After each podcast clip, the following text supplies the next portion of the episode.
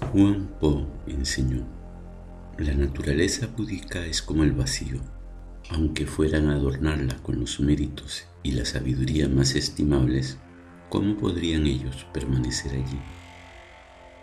Ellos servirían solamente para encubrir u ocultar su naturaleza original y para hacerla invisible.